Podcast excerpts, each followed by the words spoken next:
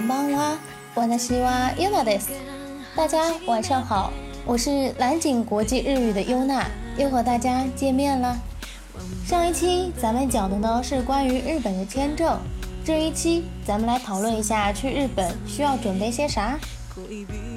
首先，购买机票。日本主要的国际机场呢是成田国际机场、中部国际机场以及关西国际机场。 大家可以在国内的各大旅游网站看下机票，比如携程、同程、去哪儿、阿里都可以。如果确定了行程的话呢，最好提前三个月左右购买，这时候的价格可能会稍微便宜一点，但是也不一定。各个航空公司也会有不定时的特价机票送出，让你惊喜不已的。还有另一种方式呢，就是轮船。日本也有定期的几个轮渡航班，航行的时间大概为两天，这个比较适合休闲度假者以及不赶时间的中老年人。其次呢，关于当地货币的兑换。在日本有很多标有银联标志的大型商场，甚至小型商铺都可以直接使用银联卡。在银联卡呢，比用 Visa 卡方便省钱很多。银联卡的好处呢，就是会把日元按照当天汇率直接结算成人民币，而且 ATM 机取款手续费相对于来言比较低，还有机会享受银联优惠活动。Visa 卡存在的问题呢，就是会把日元折算成美元，再将美元折算成人民币，这样呢就要承担两次的汇率差。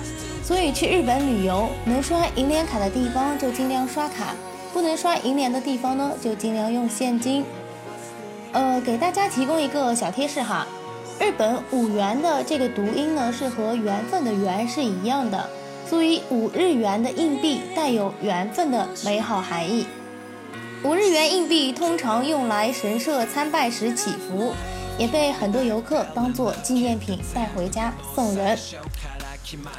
呃，接着呢，关于出行的这个装备，像行李箱，如果两个人旅行的话，最好一个是二十八寸的行李箱放两个人的衣物品，再加一个小一点的二十四或者二十六寸的。因为日本可以买的东西呢，实在是非常多。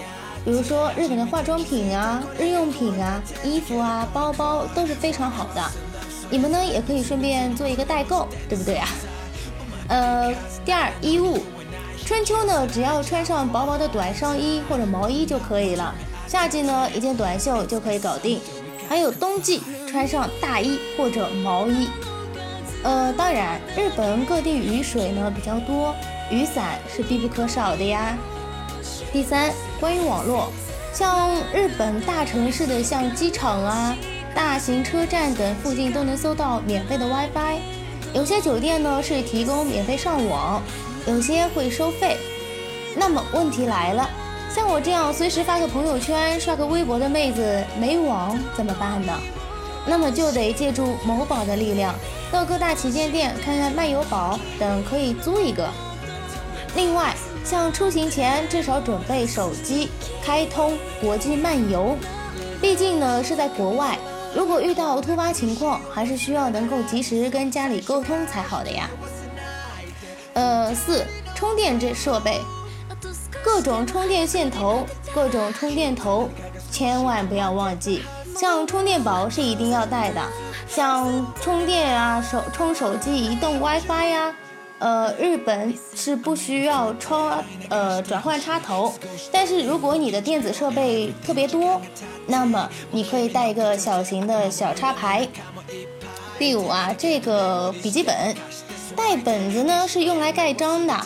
日本很多景点都有景区的特色印章，一趟日本旅行结束以后，看着本子上五颜六色、各式各样的印章，心里就会觉得好满足的。哇卡卡！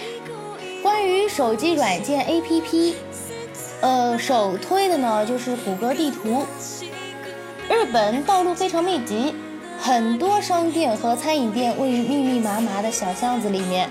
像日本人问路的话呢，也不一定能够得到准确的回答，所以能够精准定位的地图是必不可少的。